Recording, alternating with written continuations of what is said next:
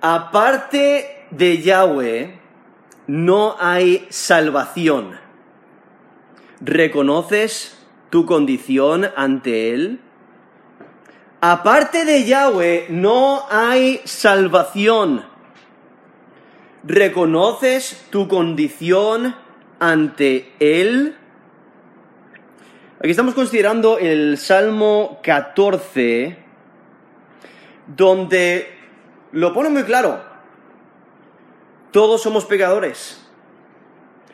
Y los únicos que eh, reciben salvación, los únicos que son justificados son los que confían en Yahweh nuestro Dios.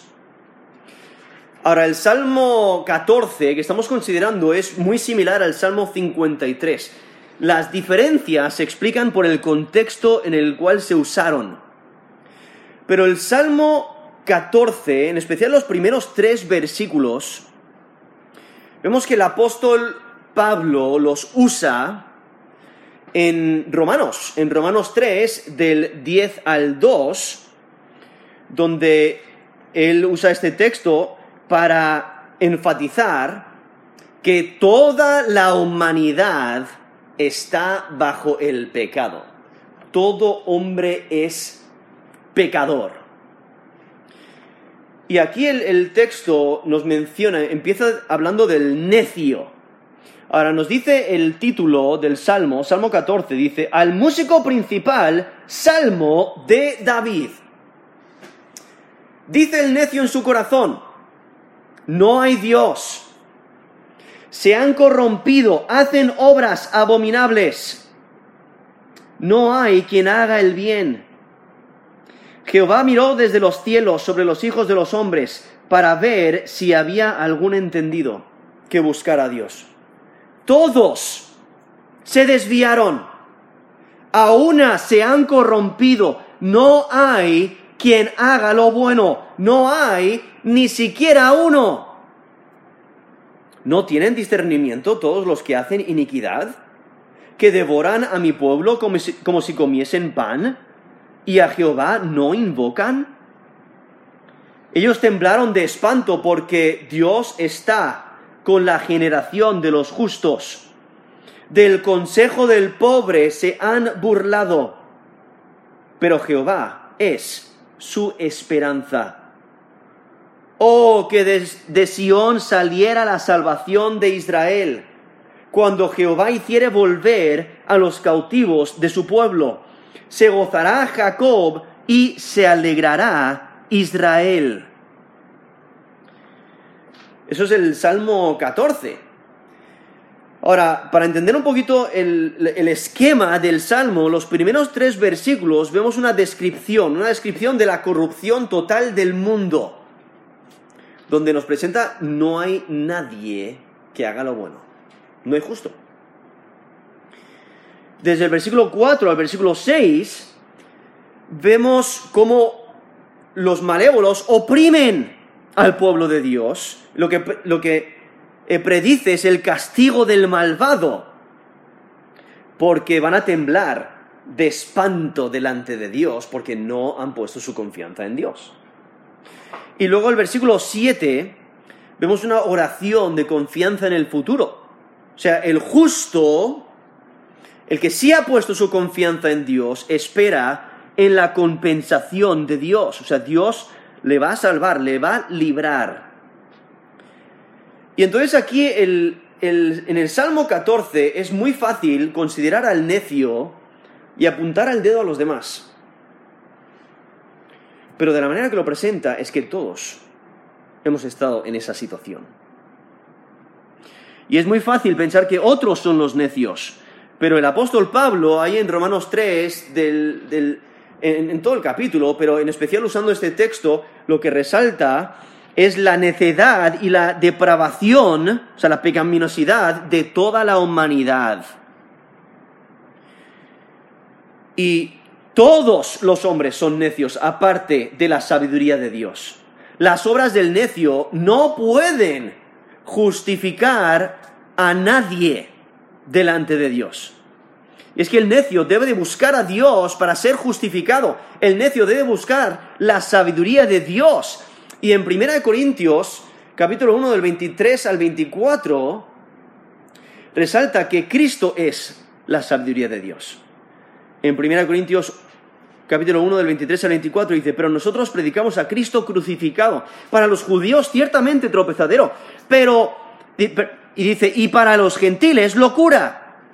Mas para los llamados, así judíos como griegos, Cristo, poder de Dios y sabiduría de Dios. Entonces, para ser justificado, debes de buscar sabiduría de Dios, debes de buscar a Cristo. Y por ello aquí el Salmo 14, realmente se puede leer el Salmo como un peregrinaje, donde empiezas leyendo el Salmo y te encuentras necio cuando, cuando no crees en Dios o cuando no confías en Dios. Y entonces el lector empieza en esa posición de necio, pero al ir leyendo el Salmo, el lector empieza a entender la naturaleza de la necedad que es una naturaleza corrupta y malévola, apartada de Dios, y empieza a entender la maldad y, y qué es lo que va a resultar por esa maldad. Y luego termina el salmo con el salmista orando para ser librado de la necedad, para ser librado de de esa falta de sabiduría. Y lo que el texto nos resalta es la depravación del hombre. La depravación del hombre es total. El que rechaza a Dios es necio. Todo hombre es pecador. El hombre es pecador desde nacimiento, nos dicen las escrituras. Y el hombre se ha desviado de Dios. Pero Dios se ha dado a conocer. Dios es salvación para aquellos que esperan en Él. Dios es la única esperanza. Los que buscan a Dios de corazón obtienen salvación. Ahora, aquí el, el, Salmo 14, la atención no está sobre el ateísmo intelectual. O sea, cuando aquí menciona el, necio que en su corazón dice no hay Dios, no es un ateísmo intelectual en el sentido de que realmente no cree que hay Dios, sino es un ateísmo práctico, en el sentido de que eh, a mí no me impacta. Eh, no tengo que vivir de acuerdo a su estándar porque mm, realmente no se interesa por mí. Y es que el ateo práctico limita a Dios de acuerdo a sus propias ideas.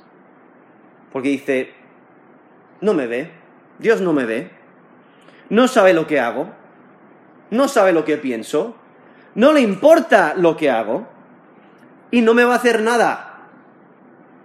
Soy independiente de Dios.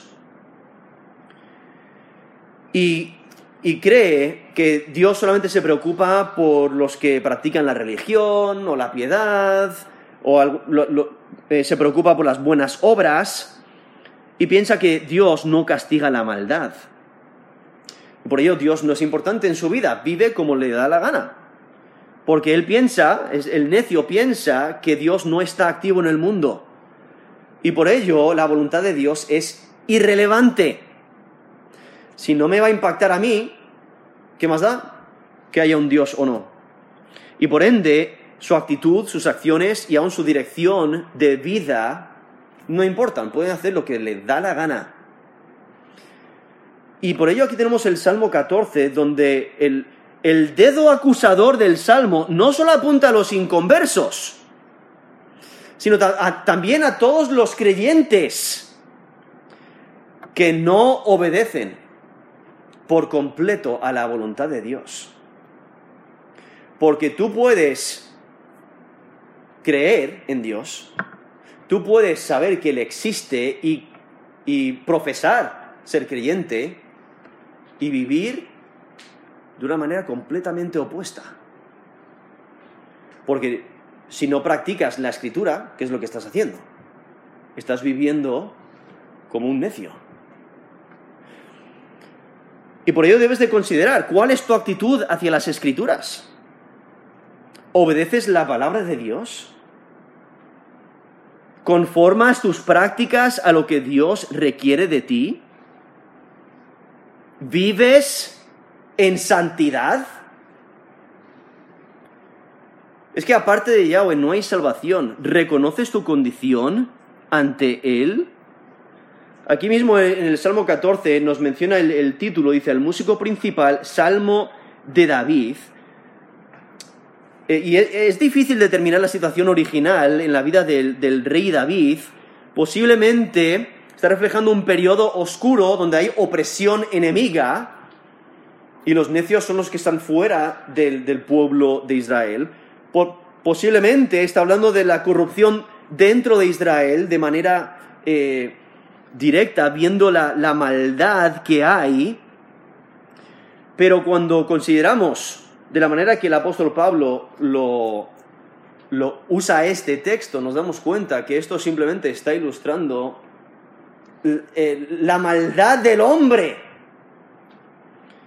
Y lo que David afirma es la declaración de Dios de que el hombre es necio. Y ese término necio se refiere a alguien que es fatuo, sin entendimiento.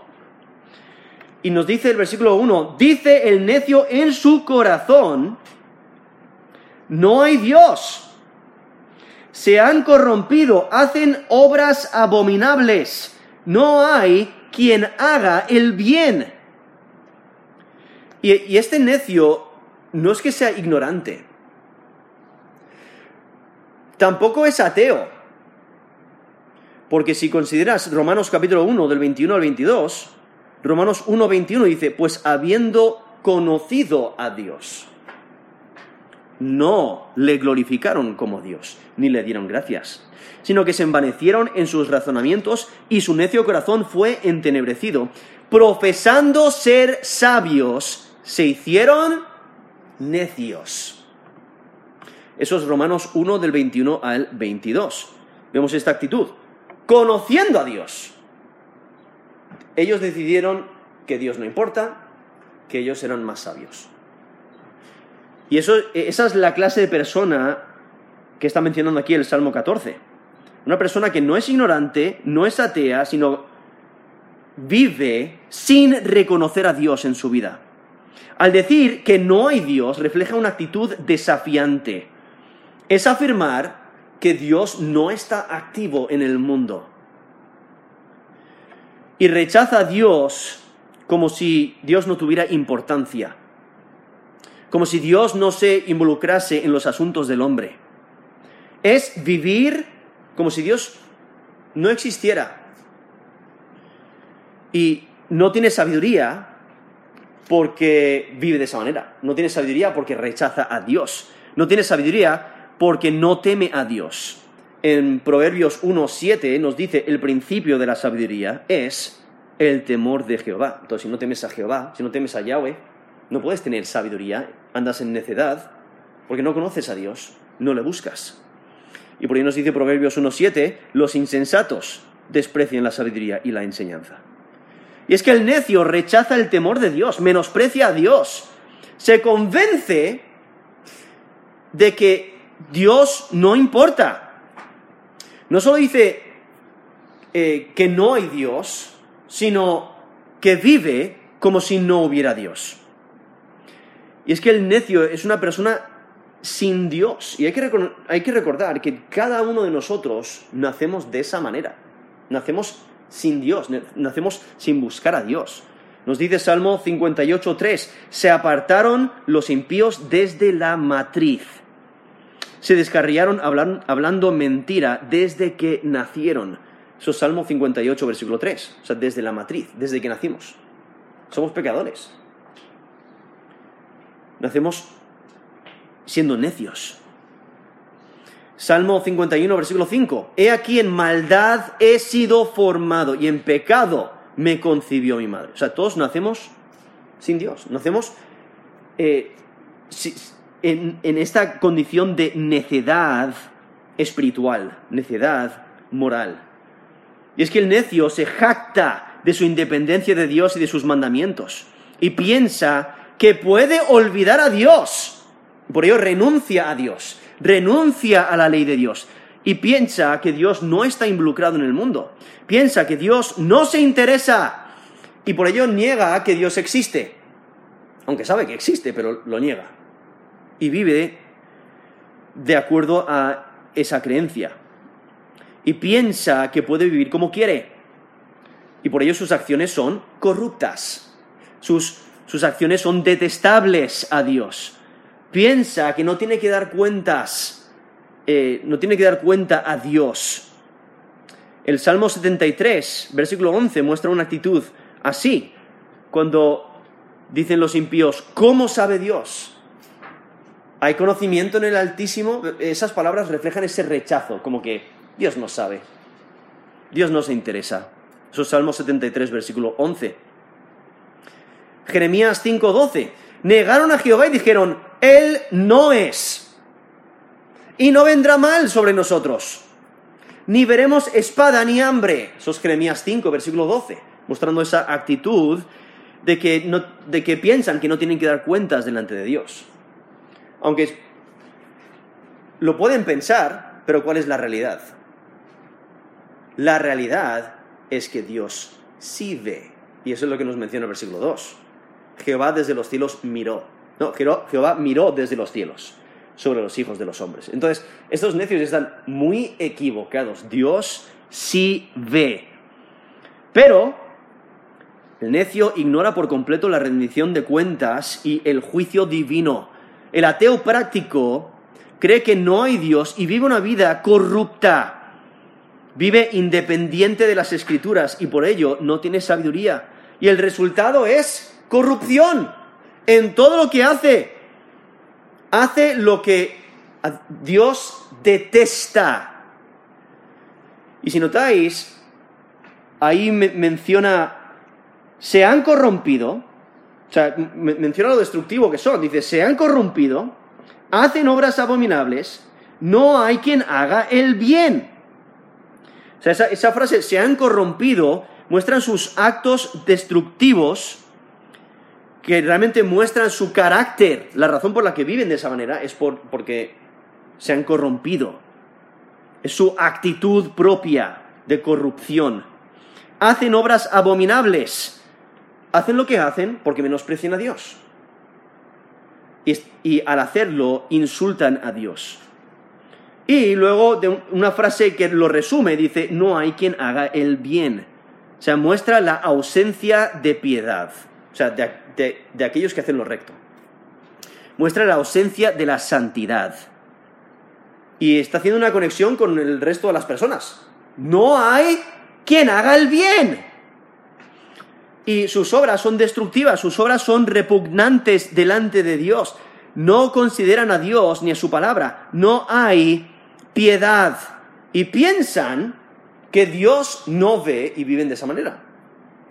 El Salmo 10 nos lo presenta muy bien, desde el versículo 2 al versículo 11, vemos la arrogancia del malo, dice, eso es Salmo 10, versículo 2, con arrogancia el malo persigue al pobre, será atrapado en los artificios que ha ideado, porque el malo se jacta del deseo de su alma, bendice al codicioso y desprecia a Jehová. El malo, por la altivez de su rostro, no busca a Dios. No hay Dios en ninguno de sus pensamientos. Sus caminos son torcidos en todo tiempo. Sus, tus juicios los tienen muy lejos de su vista. A todos sus adversarios desprecia. Dice en su corazón, no seré movido jamás. Nunca me alcanzará el infortunio. Llena está su boca de maldición y de engaños y fraude. Debajo de su lengua hay vejación y maldad. Se sienta en acecho cerca de las aldeas, en escondrijos mata al inocente. Sus ojos están acechando al desvalido. Acecha en oculto como el león desde su cueva, acecha para arrebatar al pobre, arrebata al pobre trayéndolo a su red, se encoge, se agacha y caen en sus fuertes garras muchos desdichados. Dice en su corazón, Dios ha olvidado ha encubierto su rostro, nunca lo verá. Eso es Salmo 10, del versículo 2 al versículo 11, donde vemos la descripción del impío, que piensa que Dios no le ve y nunca va a tener que, que dar cuentas por sus obras, y entonces vive como le da la gana, oprimiendo, dañando, haciendo toda clase de mal. Y no se da cuenta de, de que está en error total, porque no tiene fe para creer. Es que sin fe es imposible agradar a Dios, nos dice Hebreos 11, versículo 6. Porque dice, porque es necesario que el que se acerca a Dios crea que le hay y que es galardonador de los que le buscan. Eso es Hebreos 11, versículo 6. Y entonces, volviendo aquí a Salmo 14, vemos que el Salmo mismo, aquí en versículo 2, refuta la idea de que Dios no esté activo en el mundo. Porque Él observa al mundo y vigila al hombre. Aquí mismo nos, nos, lo dice, Salmo 14, versículo 2. Jehová miró desde los cielos sobre los hijos de los hombres, para ver si había algún entendido que buscara a Dios. Y ahí, ahí vemos esa observación, esa evaluación. Dios hace una inspección. Y luego vemos el veredicto en versículo 3, cuando dice, todos se desviaron, aún se han corrompido, no hay quien haga lo bueno, no hay ni siquiera uno. Pero aquí en el versículo 2 vemos esta evaluación, Dios observando, Dios sí se interesa por lo que ocurre en el mundo, sí se interesa por lo que tú haces en tu vida, por lo que tú piensas, por cómo tú caminas, cuál es tu conducta. Pero hay algunos que piensan que Dios no ve, pero Dios sí ve su creación nada escapa a su observación. En el Salmo 10, en el versículo 14, después de describir al impío en su maldad, ellos piensan que Dios no ve, pero en versículo 14 dice, tú lo has visto. O sea, Dios lo ve. Ahora en Salmo 11, versículo 4, dice, sus ojos ven, sus párpados examinan a los hijos de los hombres. Eso es Salmo 11, versículo 4. Salmo 102, versículo 19. Jehová miró desde los cielos a la tierra. O sea, eh, Dios lo ve. Lo quieras creer o no, Dios ve. Y él aquí nos presenta en Salmo 14 que él examinó y vio la maldad de todo hombre. O sea, Dios vio la maldad.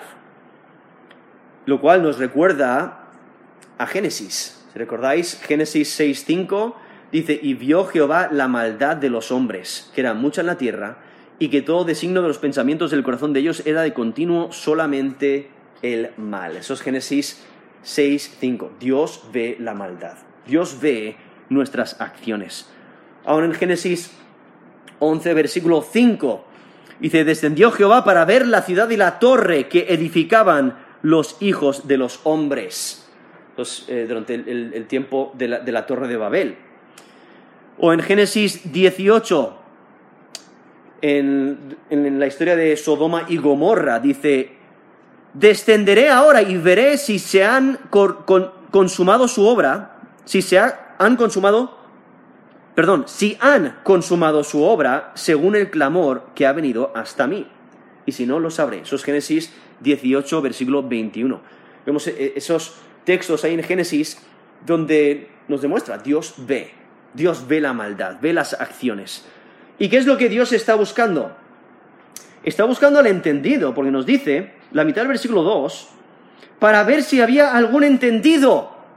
Ahora, el entendido es alguien que tiene sabiduría, pero no de su, por su propio mérito, por lo que haya hecho o por sus propios recursos, sino la razón por la que tiene sabiduría, la razón por la que tiene entendimiento, es porque teme a Dios. Es porque ha buscado a Dios. En Proverbios 9:10 dice, el temor de Jehová es el principio de la sabiduría. Y el conocimiento del Santísimo es la inteligencia. Esos Proverbios 9, versículo 10. Entonces, el entendido es alguien que es sabio y es porque teme a Dios. Y aquí eh, vemos un contraste muy grande entre el entendido y el necio. Dios busca al entendido porque el entendido le busca a él. Y el entendido contrasta con el necio porque el sabio busca a Dios. y ama a Dios y obedece sus mandamientos. El sabio pone a Dios primero en su vida y confía en Dios más que cualquier otra cosa o, cualquier otra persona. Dios es su prioridad y vive de acuerdo a ello. Y es el entendido vive conforme al temor de Dios y busca a Dios. En Salmo 119, del 1 al 2, dice, Bienaventurados los perfectos de camino, los que andan en la ley de Jehová, bienaventurados los que guardan sus testimonios y con todo el corazón le buscan. Aquí está describiendo al entendido, el que con todo el corazón busca a Dios. Eso es Salmo 119, versículo del 1 al 2. Pero el necio rechaza la sabiduría divina y por ello no tiene entendimiento. Y entonces llega el veredicto aquí en versículo 3, donde nos dice, todos se desviaron a una, se han corrompido, no hay quien haga lo bueno, no hay ni siquiera uno. No sé si alguna vez habéis evaluado algo y determinado, no vale. A lo mejor has, ido al supermercado a comprar manzanas o plátanos y llegas ahí con toda esa expectativa. Eh, eh, la única razón por la que he entrado es para comprar fruta, ¿no? Y llegas allí y dices, pero ¿qué ha pasado con esto? Eh, están picoteados de, de, pájaros, están, algunos están podridos. Esto no vale. Están corruptos. Y entonces hay esa examinación y miras y dices, ninguno vale. No valen. Y es básicamente lo que encontramos aquí, una examinación, Dios mirando desde los cielos sobre toda la humanidad y diciendo, ninguno vale. Versículo 3. Todos se desviaron, o sea, todos se han apartado. A una se han corrompido. Y está, está mencionando una, corrupción moral. Es una, manera de, vivir que no es recta. Está, eh, eh, están viviendo de una manera corrupta. Y no valen. Es como cuando quizás llegas a casa desde de un viaje o quizás simplemente se te ha olvidado que en el frigorífico tenías una, eh, una botella de leche que ya estaba abierta y quizás lleva ahí ya tiempo. Y con solamente el, el olfato puedes percibir de que no vale. ¿no? Esa leche se ha corrompido. Hay que desecharla. No vale. E, esa es la idea. Es, eh, es corrupto. Y entonces aquí vemos este veredicto se han desviado, se han corrompido. Dice, no hay quien haga lo bueno, no hay ni siquiera uno. Ahora, este, eh, este necio realmente es un ejemplo a toda la humanidad. No hay necio que actúe sabiamente, porque el necio interioriza la corrupción su maldad. Porque cada pecado implica que descaradamente rechaces a Dios y demuestras que amas más al pecado que a Dios. Y estás diciendo que supuestamente conoces más que Dios. Y por ello eh, vemos ese rechazo de Dios y esta condición pecaminosa que es universal. Por eso dice, todos se desviaron. Aún se han corrompido. No hay quien haga lo bueno. No. No hay ni, no hay ni siquiera uno. Y lo que el salmista está expresando es la depravación total de la humanidad. Todos somos pecadores. Y por ello el apóstol Pablo, como mencioné antes, lo usa ahí en Romanos 3 para, para fortalecer su argumento de que todos estamos en la misma condición, todos, somos pecadores delante de Dios, toda la humanidad está corrompida en su totalidad. Por eso nos dice Isaías 53, versículo 6. Todos nosotros nos descarriamos como ovejas, cada cual se apartó por su camino, mas Jehová cargó en él el pecado de todos nosotros. Eso es Isaías 53, versículo 6. O sea, todos nosotros nos descarriamos como ovejas. En Génesis 6, versículo 12, dice, y miró Dios la tierra, y aquí estaba corrompida, porque toda carne había corrompido su camino sobre la tierra. Ahí vemos a Dios, eso es en Génesis 6, versículo 12, justo antes de mandar el diluvio, le vemos ahí observando, mirando. Y su veredicto es no hay nadie. Y luego vemos como Dios eh, ve a Noé, Pero viendo aquí eh, eh, este énfasis, volviendo aquí a Salmo 14, donde aquí en el versículo 3, la segunda parte del versículo 3 está repitiendo lo que ya ha dicho el versículo 1. Pero lo que añade es que no hay ni siquiera uno. O sea, no hay quien haga lo bueno, no hay ni siquiera uno. Lo que está presentando es que todos somos pecadores. En Romanos 3:23, por cuanto todos pecaron. ¿Y cuál es el resultado de haber pecado? Nos dice Romanos 6:23 eh, que es la muerte en Romanos 3:23 nos dice destituidos. Están destituidos de la gloria de Dios. Por eso la única esperanza para la humanidad es Jesucristo. Ese es creer en el Señor, es convertirse al Señor para salvación.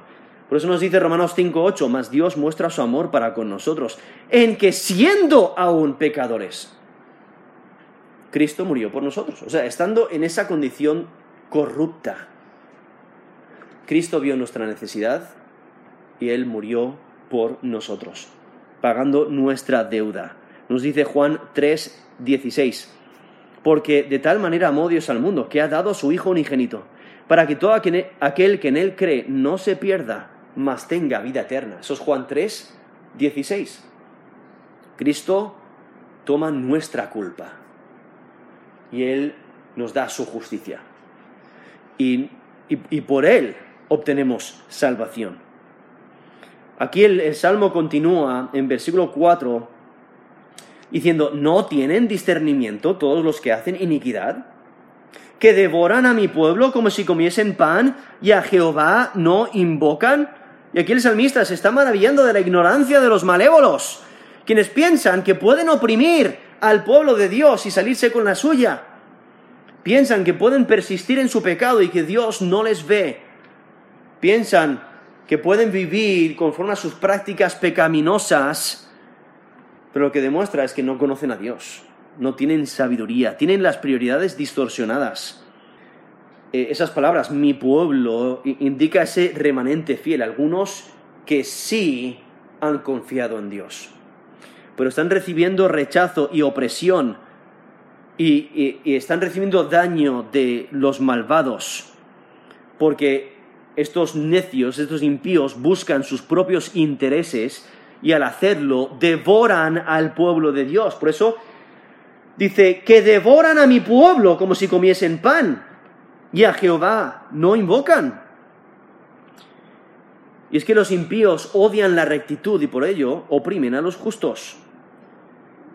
Eh, y el, apetito de los injustos es insaciable. Devoran a las personas fácilmente, tan fácil como si fuera comida.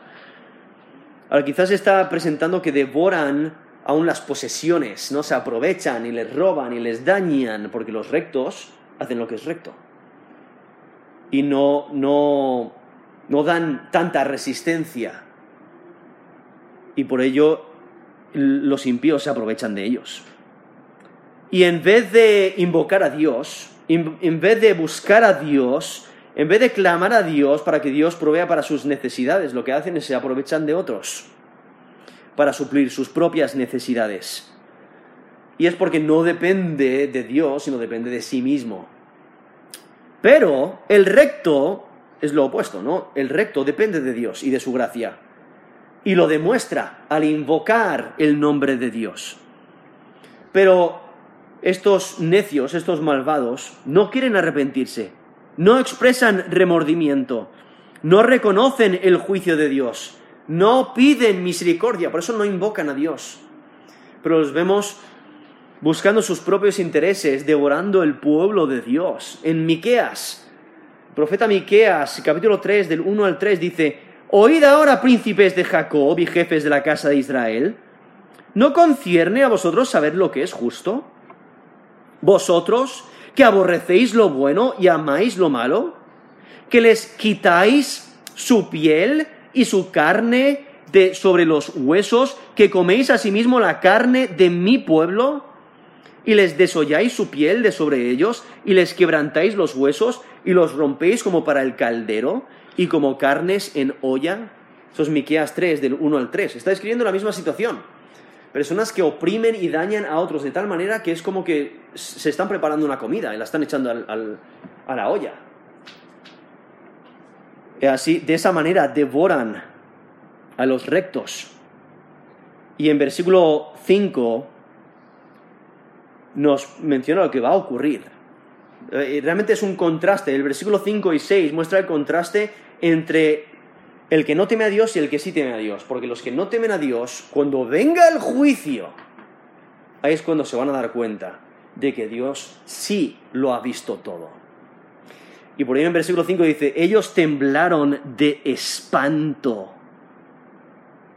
porque Dios está con la generación de los justos. O sea, Dios está con los rectos, con los que le temen, con los que son sabios. La razón por la que son sabios es porque buscan a Dios, porque le sirven, porque le aman. Pero los necios, los que no temen a Dios, ellos son los que reciben su justo castigo. Y es que Dios está con su pueblo. Así que los opresores recibirán justicia. Y por ello están aterrorizados cuando viene esa justicia. Dios les juzgará por atacar a su pueblo. Y el juicio vendrá sobre los injustos. Y por ello temblarán de terror cuando venga el juicio. Pero, mientras tanto, los justos tienen a Dios. Eh, está de su lado, está en su presencia. Dios está con los justos y por ello pueden descansar en medio de juicio pueden descansar porque Dios es el que les defiende. Y en versículo 5 dice, del consejo del pobre se han burlado, pero Jehová es su esperanza. Entonces estos malévolos, haciendo toda clase de mal contra sus compañeros, se burlan de los planes del pobre, del humilde, se burlan de los necesitados, pero Dios es su esperanza. Y, cuando consideras el, mundo en el cual vivimos, si realmente prestas atención, puedes observar mucho mal. Personas aprovechándose de otros de muchas diferentes maneras. Personas robando, dañando, oprimiendo, Solamente tienes que ir a un patio de niños. Si quieres ver un poquito de opresión, yo que enseño a niños pequeños en clase y los veo eh, molestándose, dañándose, eh, haciendo bullying, eh, pegándose, y, la opresión es real. Y eso es solamente una foto, ¿no? O una imagen de la sociedad.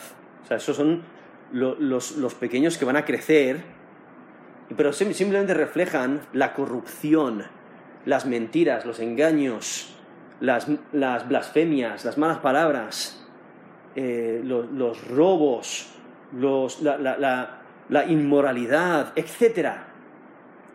todas las, codicias, eh, la idolatría, eh, viendo la corrupción. Y aquí estos necios se burlan de aquellos que hacen lo recto, pero Dios es su esperanza. Y es que los, impíos oprimen al justo, Y sí, puede que los justos sufran durante un tiempo, pero Dios les vindicará, les defenderá, porque confían en Él. Por eso dice, pero Jehová es su esperanza. Ese término esperanza en el lenguaje original tiene la idea de lugar de refugio. Ahí es donde te refugias, te refugias en Dios, descansas en Dios, tienes esperanza de que Dios te va a proteger, te va a ayudar. Y por ello el justo acude a Yahweh. Y está seguro, porque Dios es el que le protege y Dios le va a vindicar. Por eso Yahweh es la esperanza de los justos, porque el justo depende de Dios y de su gracia. Como el Salmo 46, versículo 1. Dios es nuestro amparo y fortaleza, nuestro pronto auxilio en las tribulaciones. Eso es Salmo 46, versículo 1.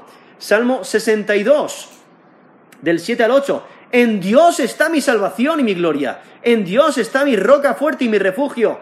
Esperad en Él en todo tiempo, oh pueblos. Derramad delante de Él vuestro corazón. Dios es nuestro refugio. Selah. Eso es Salmo 62 del 7 al 8. Mostrando esa dependencia de Dios. Dependencia en la gracia de Dios para ayudarles de día en día a través de sus problemas de sus circunstancias adversas. Y por ello aquí el salmista termina en el versículo 7 eh, con una oración. Realmente está expresando ansiosamente la salvación de Dios. Espera, con, eh, espera ansiosamente la salvación de Dios. Quiere que Dios restaure. Ahora aquí vemos, dice, oh, que de Sión saliera la salvación de Israel. Cuando Jehová hiciere volver a los cautivos de su pueblo, se gozará Jacob y se alegrará Israel. Ahora, Sión identifica, identifica a como el centro de adoración. Es el lugar donde está el arca. Hay que recordar que el título mismo nos dice que es Salmo de David, entonces el templo aún no se ha construido, pero eh, David llevó el, el arca a Jerusalén, a, a, y ahí es donde está el arca, y entonces está teniendo esta esperanza de que la salvación va a venir de Sion. Y aquí nos dice, cuando Jehová hiciere volver a los cautivos de su pueblo.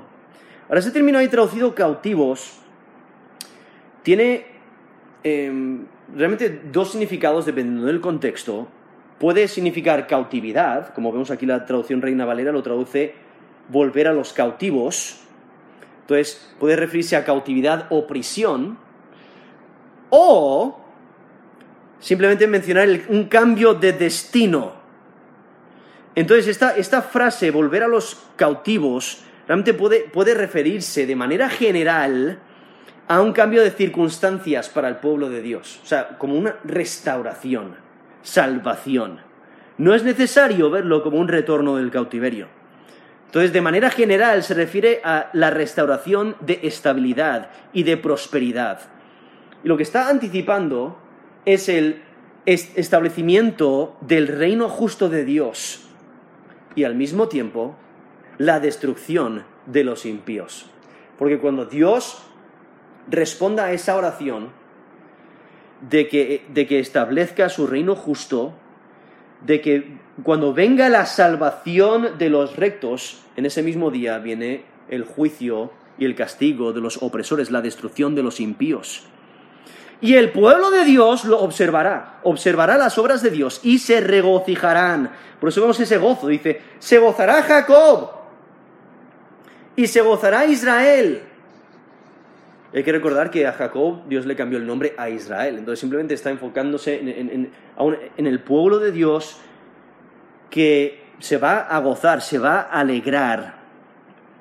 Porque Dios va a actuar.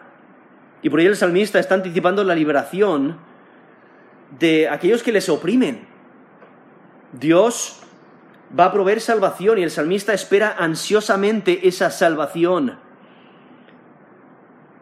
Lo cual, en el Nuevo Testamento, vemos un texto similar donde cada, creyente debe de orar y, desear la libertad del pecado. Nos dice en Romanos 8, del 18 al 25, dice, pues tengo por cierto que las aflicciones del tiempo presente no son comparables con la gloria venidera que en nosotros ha de manifestarse. Porque el anhelo ardiente de la creación es el aguardar la manifestación de los hijos de Dios. Porque la creación fue sujetada a vanidad. No por su propia voluntad, sino por causa de la, de, del que la sujetó en esperanza. Porque también la creación misma será libertada de la esclavitud de corrupción a la libertad gloriosa de los hijos de Dios, porque sabemos que toda la creación gime a una, y aún está con dolores de parto hasta ahora, y no solo ella, sino que también nosotros mismos, que tenemos las primicias del Espíritu, nosotros también gemimos dentro de nosotros mismos, esperando la adopción, la redención de nuestro cuerpo, porque en esperanza fuimos salvos, pero la, pero la esperanza que se ve no es esperanza, porque lo que alguno ve hay que esperarlo. Pero si esperamos lo que no vemos, con paciencia lo aguardamos. Son Romanos 8, del 18 al 25, donde vemos e-, este anhelo ferviente, este anhelo, este, ese deseo de que Dios complete nuestra salvación y podamos disfrutar de la santidad con nuestro Dios. Y, eso es lo que el salmista está haciendo aquí en Salmo 14, versículo 7. Dice, oh, que de Sión saliera la salvación de Israel, cuando Jehová hiciere volver a los cautivos de su pueblo. Básicamente, cuando Dios restaure, cuando Dios salve, provea esa salvación. Y por ello habrá gozo y habrá alegría. Y entonces es, como el clamor de la multitud. Hay en Apocalipsis 7, 10, cuando dicen, la salvación pertenece a nuestro Dios, que está sentado en el trono y al Cordero. Eso es Apocalipsis 7, versículo 10. Entonces, eh, eh, el Salmo 14 realmente es un salmo en el cual debemos de meditar. Debemos de considerar nuestras vidas y considerar cómo vivimos. Sí, eh, posiblemente profesamos creer en Jesús como Señor y Salvador, pero ¿realmente vivimos de acuerdo a ello? Sí, profesamos que eh, la Biblia es la, eh, la escritura, es palabra divina, es palabra de Dios, pero ¿realmente la ponemos en práctica? ¿Vivimos de acuerdo a ella? ¿O solamente tenemos un conocimiento de ella, pero realmente practicamos otra cosa. Vivimos de otra manera. Sí, eh, diez mandamientos. Eh, no hay que hurtar, pero, vale, tengo ese conocimiento, pero ¿qué es lo que hago cuando veo la billetera de, de mis padres o de un amigo ahí y nadie está mirando? ¿O qué, qué hago cuando alguien saca ese, ese primer modelo del artículo que has estado deseando y de repente sientes algo en tu corazón como que, ah, yo quiero eso. Dámelo o te meto un puño en la cara, ¿no? Eh, ¿Cómo vivimos? ¿Cómo reaccionamos? ¿Realmente vivimos conforme a lo que la escritura nos enseña? ¿Buscamos a Dios tanto como debemos? ¿O nos enorgullecemos pensando que lo sabemos todo? Nos enorgullecemos pensando que nosotros somos justos y apuntamos el dedo a los demás diciendo, mira a estos necios, mira a estos que no saben nada. Pero luego al final, cuando consideras la vida, dices, espérate, no hay tanta diferencia, ¿qué, qué ocurre? Nos gozamos simplemente con nuestra apariencia religiosa o nos humillamos delante de Dios y nos sometemos a su palabra y le obedecemos. ¿Persistimos en nuestros pecados? ¿Vivimos para nosotros mismos? ¿Nos burlamos de Dios y de otros? ¿Pensamos que somos mejores que los demás? ¿Pensamos que tenemos méritos para con Dios? Y es que aparte de Yahweh no hay salvación. ¿Reconoces tu condición delante de Él, debes de reconocer que tú eres pecador. Y reconocer que tú no puedes obtener la salvación por ti mismo, sino que tienes que descansar por completo en la obra de Cristo en la cruz. Y orar pidiendo salvación. Y todos los días debes de desear, anhelar esa salvación y vivir de acuerdo a tu conocimiento de Dios, de acuerdo a tu conocimiento de las Escrituras, no siendo, como aquí el Salmo 14 nos presenta, un ateo práctico. Sí conoce que hay un Dios, pero al final vive como, como le da la gana, porque, ah, Dios no se interesa por mí.